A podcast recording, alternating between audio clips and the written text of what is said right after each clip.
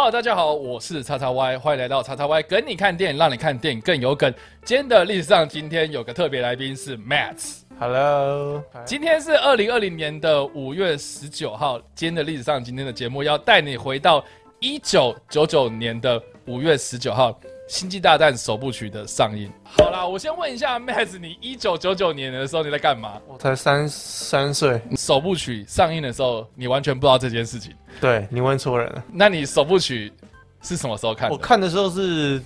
已经大于三岁，大概国小了。一九七七年第一部《星际大战》，也就是后来我们所谓的《曙光乍现》这部片上映之后呢，就已经成为了美国科幻文化中非常重要而且经典的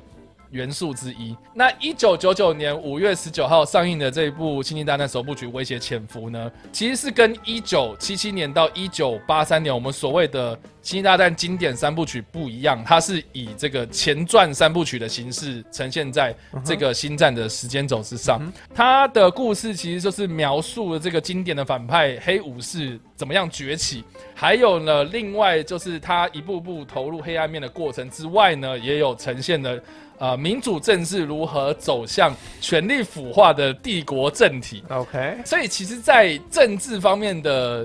叙述，其实我觉得其实蛮有趣的。呃，很多小孩子我们只想看打打杀杀，我们不会 maybe 不会想看那么多呃议长啊、开会啦、投票啊这些东西。所以你小时候看到这个东西的时候，你的你是快转没有，我是蛮有印象，就是哇，这边怎么还没有 pew pew pew？Where's the pew pew？Where's the 会咻咻会，Where's the force？反正前传三部曲一直都是这个星战的创始者，也就是乔治卢卡斯他梦想中的作品，也是他暌违了十六年之后呢，推出了这个以黑武士为主轴故事的这个前传三部曲，来让他的星战王国更加的扩大这整个世界观的视野。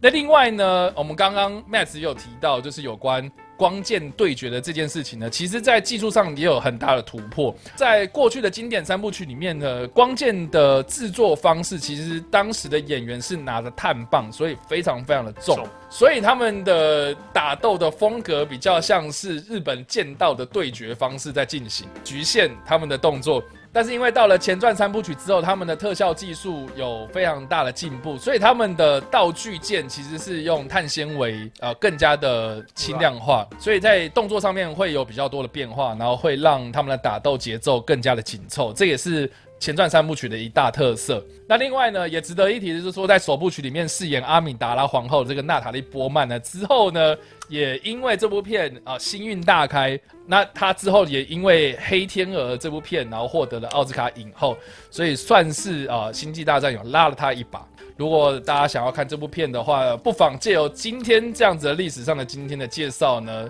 把它翻出来，好好的看一遍喽。好了，以上就是今天的影片内容。如果你喜欢这部影片或者声音，或是想要看到更多有关电影或是历史的相关资讯，也别忘了按赞、追踪我的脸书粉丝团，以及订阅我的 YouTube 频道以及我的 IG 和各大声音平台喽。我是叉叉 Y，还有 Matt，我们下次影片再见，拜。